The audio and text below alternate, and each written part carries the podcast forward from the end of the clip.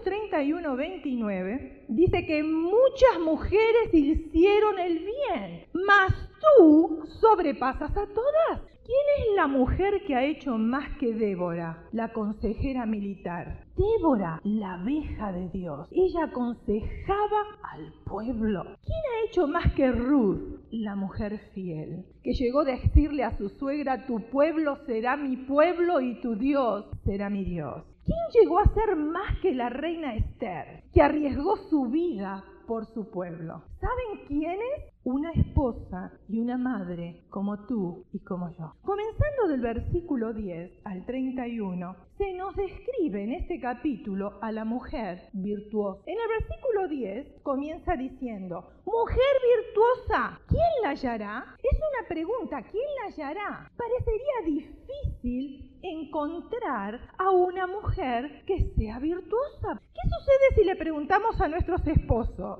¿Cuál sería la respuesta de él? Rápidamente levantaría su mano y diría, ¿saben qué? Esperen, esperen. ¿Saben qué? Yo la hallé, yo la hallé, yo tengo una mujer virtuosa. La palabra virtuosa significa una mujer que posee fortaleza. La mujer virtuosa es una mujer capaz y bien calificada para su trabajo, con control sobre su espíritu y capacidad para conducir a otros. Es una mujer resuelta que habiendo elegido principios teocéntricos, ¿qué quiero decir con esa palabra? Que el centro de la vida de esta mujer es Dios en todas sus decisiones. Continúa diciendo el versículo 10, porque su estima sobrepasa largamente a la de las piedras preciosas. Fíjense ustedes que esta mujer es de tanto valor que su esposo no la cambiaría por ninguna casa lujosa, ni por ningún Mercedes-Benz, ni por ningún Jaguar, ni por ningún Lexus. ¿Por qué? Porque la considera que ella es mucho más valiosa que todos esos carros y que cualquier casa. Y este esposo tampoco la cambiaría, ni por oro, ni por diamantes. ¿Saben por qué? Porque el valor de esta mujer no es terrenal. Es una mujer que tiene producto de sabiduría y la experiencia práctica divina. Esta mujer ha sido moldeada por Dios en lo que es y en lo que no es y posee las estimables cualidades que una mujer creyente puede poseer. El versículo 11 dice, el corazón de su marido está en ella confiado y no carecerá de ganancias. El esposo de esta mujer confía en su conducta. Dentro de su casa, estando él presente, y cuando ella no está en su casa y cuando él no está presente. Lo más importante para un hombre es saber que la mujer que ama está de su equipo. Los demás lo pueden llamar tonto y quizás hasta lo abandonen, pero ella siempre estará a su lado porque es una mujer fiel. Ella sabe que él está perdiendo el cabello y le está creciendo la barriga, pero no importa. Ella le sigue siendo fiel. Está ahí a su lado. Él sabe que ella nunca iría de su mejor amiga o de su madre a sacar los esqueletos del closet y decirle, ay, tú no sabes lo que me hizo mi esposo. Qué barbaridad, ni yo lo puedo creer. Y eso que duermo con él. Pero me hizo esto, esto, esto y y hermanos, ustedes una vez, hermanas, que cuentan algo de su casa y después lo quieren borrar, porque saben qué sucede, usted en ese momento, como las mujeres somos emocionales, y estamos molestas, estamos enojadas, con el primero que nos encontramos, ahí vamos y le largamos lo que sentimos, sin medir si es maduro, no es maduro, si nos puede dar un consejo o no nos puede dar un consejo. Entonces, ¿qué sucede? Después vamos a nuestro hogar, el matrimonio siempre se arregla, ¿o no? Claro que sí. Pero ahora, ¿cómo va a ser usted, mi hermana, para borrarle en la mente de su amiga o en la mente de su mamá todo lo que usted misma dijo de su esposo. Y le voy a decir algo más, ni bien su esposo se entere que usted hizo comentarios negativos de él, él le va a perder la confianza. ¿Por qué? Porque él está esperando de que usted sea de su equipo. Él está confiado que ella está contenta donde quiera que viva, sea una casa pequeña, una casa lujosa, una casa grande, un departamento, y que ella sería capaz de seguirlo a él hasta el fin del mundo. Él sabe que ella es competente que cuando llega a su casa, el hogar y la familia están en orden y no en un caos. ¿Cuántos esposos entran a la casa, abren la puerta y el primer recibimiento es irse al piso porque se tropezaron con un juguete de los niños? A veces esperamos a nuestros esposos con cara de vinagre en vez de recibirlos de un día de trabajo, ¿no? Que viene cansado. Y ahí a veces nos pasamos como disco rayado, martillo y martillo, y no alcanza el dinero y tus hijos, y mira, y esto, yo te dije, y bueno, y creo.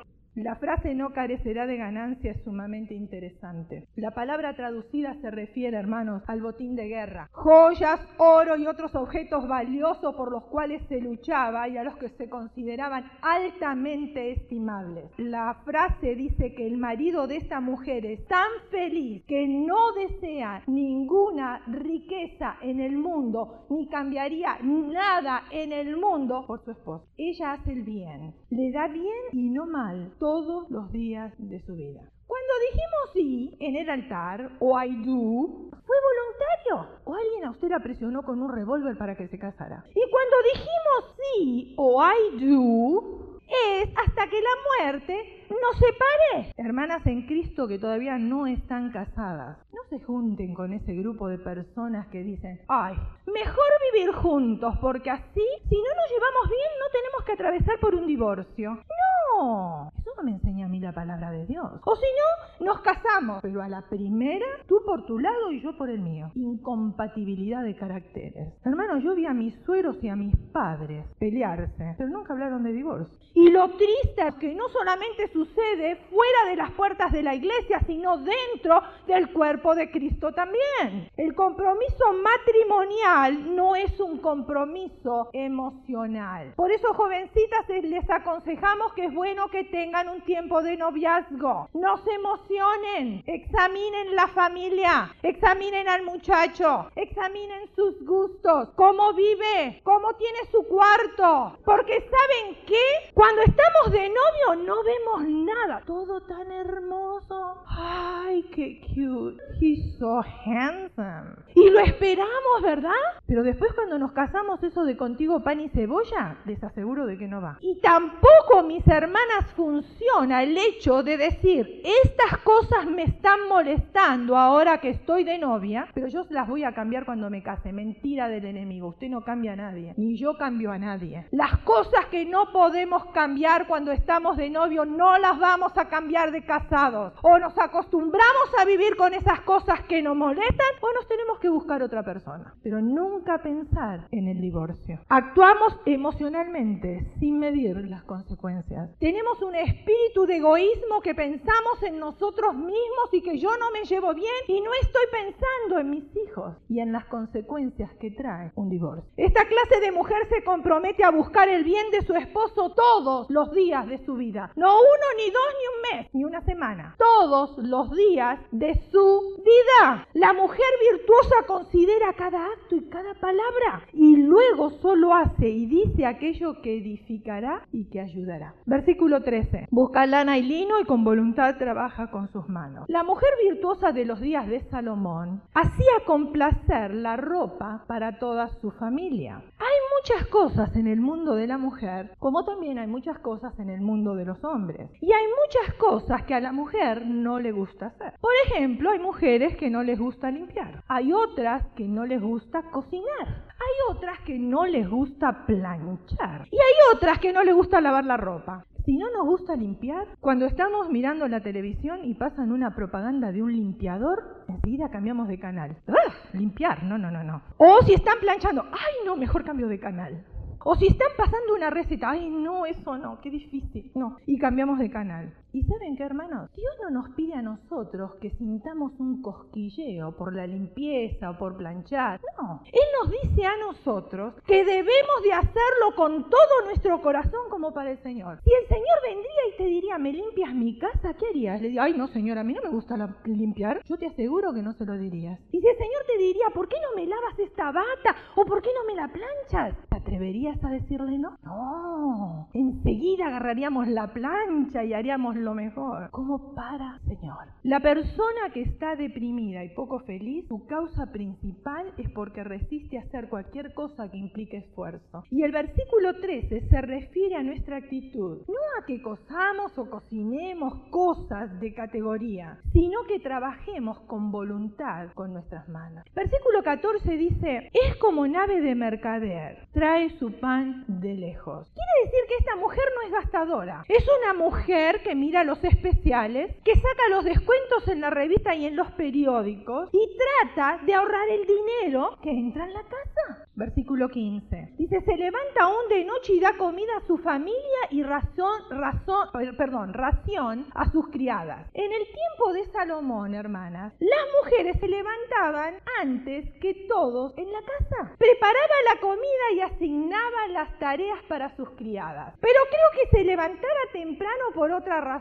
¿Y saben para qué? Para tener comunión con Dios. Prepararse físicamente y espiritualmente también. Otra versión dice esto. Busca a través de su comunión con Dios comida espiritual para su familia. ¿Sabía usted que si le decimos primero buenos días al Señor, nuestros buenos días a los demás serán mejores? Un esposo que leyó Proverbios 31, cuando llegó este versículo, lo leyó y lo leyó y lo volvió a leer. La mira a su esposa y le dice, bueno querida, ¿cuándo te vas a levantar tú temprano como esta mujer de Proverbios 31? La primera que se levante en la casa, así como lo hacía esta mujer. Entonces la esposa lo escucha, lo mira y le dice, mi amor, después que vea entrar las criadas por la puerta. A veces nosotras nos confiamos de los cinco minutos fatales, el reloj. Ay, me quedo cinco minutitos más. Resulta que esos, esos cinco minutitos se convirtieron en quince. Como nos levantamos tarde, llegamos al cuarto de nuestro niño, niños, levántense, apúrense, Siempre los mismos flojos. Por favor, que van llegar tarde a la escuela y la maestra va a gritar. Entonces ahí los viste a los niños, medio los viste y medio los desviste, porque no tiene tiempo. Entonces va en el carro a llevar los niños a la escuela y mientras va en la escuela le da lección a sus hijos. Mira, si la maestra te dice por qué llegamos tarde,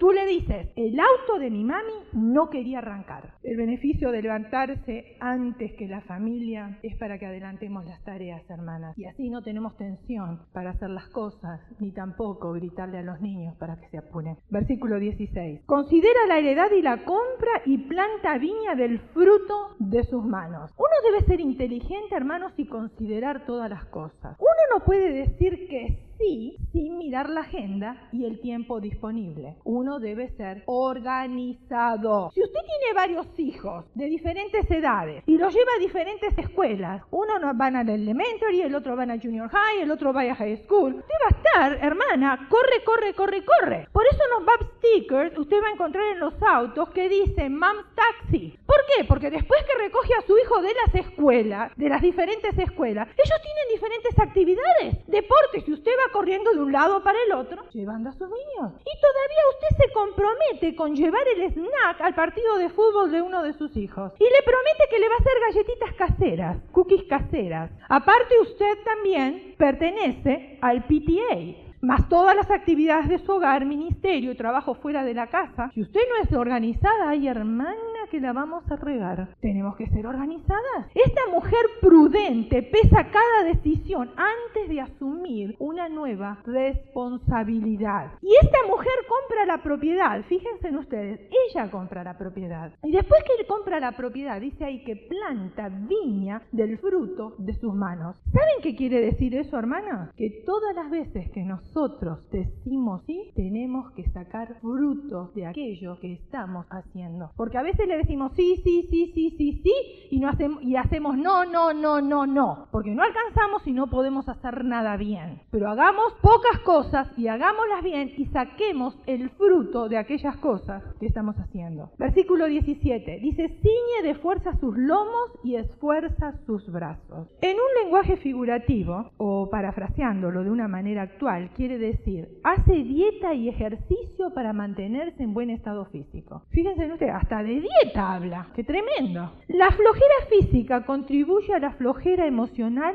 y también espiritual. La flojera física contribuye a la flojera emocional y también espiritual. Ahora, yo le voy a dar a ustedes una dieta de cinco palabras que me la dieron a mí. Coma menos y ejercítese más. Cinco palabras para aplicarlas. Debemos cuidar nuestro cuerpo porque la escritura dice que es templo del Espíritu Santo. Lo dice la palabra de Dios, no se lo digo yo. Versículo 18. Ve que van bien sus negocios, su lámpara no se apaga de noche. En los días de Salomón, hermanos, en una casa bien ordenada, había una lámpara encendida durante toda la noche, como señal de que esa casa estaba habitada. Si esa casa no tenía luz, simbolizaba o indicaba calamidad o desgracia. Y esta mujer ocupa bien su tiempo y continúa no solamente trabajando de día, sino también de noche. Algunos dirían, bueno, pero si las cosas le van bien, ¿para qué trabaja tanto? ¿Por qué mejor no duerme de noche? Bueno, esta mujer no. ¿Saben por qué? Porque era una mujer esforzada. Sin esfuerzo uno no cosecha ni éxito ni satisfacción. Versículo 19. Aplica su mano al uso y sus manos a la rueca. ¿Alguna vez le pidió a su esposo a usted que le ayudara con el automóvil? Por ejemplo, se descompuso una de las partes del automóvil y esa parte está bien llena de grasa,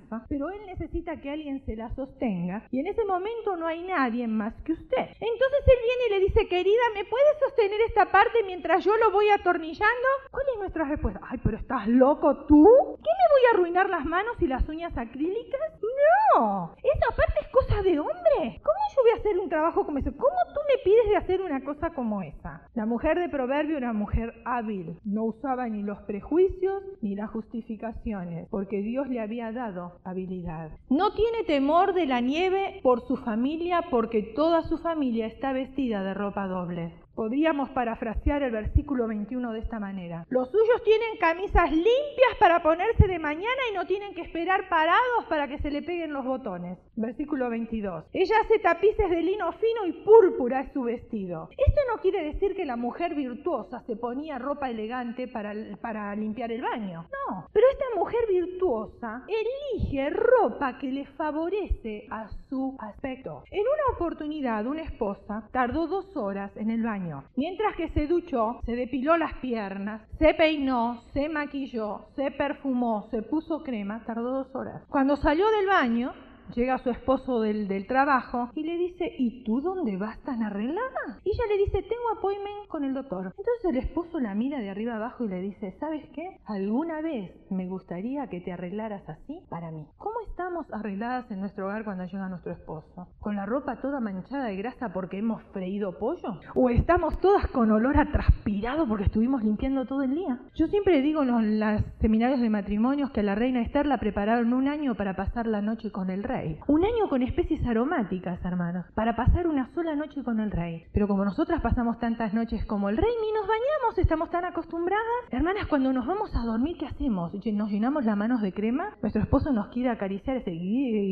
¿Estás utilizando ropa de dormir bonita? Quizás tú puedes estar en tu casa cómoda, con una bata, con unos shortcitos, pero por lo menos que haga match. No con una, una t-shirt que tenga un agujero grandote, otra que le falte el botón. No, hermano tenemos que agradar a nuestro esposo. Versículo 23. Su marido es conocido en las puertas cuando se sienta con los ancianos de la tierra. Cuando los conocidos ven pasar a nuestro esposo, ¿qué dicen? ¡Wow! Mira quién va ahí. Ese hombre tiene una mujer extraordinaria. Sabia, hábil, trabajadora, organizada, responsable, limpia, honesta, confiable, respetuosa. Una mujer llena de virtudes. A causa de la calidad de la esposa era conocido él. Eso es lo que me enseña a mí la palabra. No lo conocían a él por su capacidad, sino por lo que su esposa era. Cuando él caminaba por la calle decían, miran quién va ahí. Tiene una esposa extraordinaria. Se dice por ahí que detrás de un gran hombre hay una gran mujer.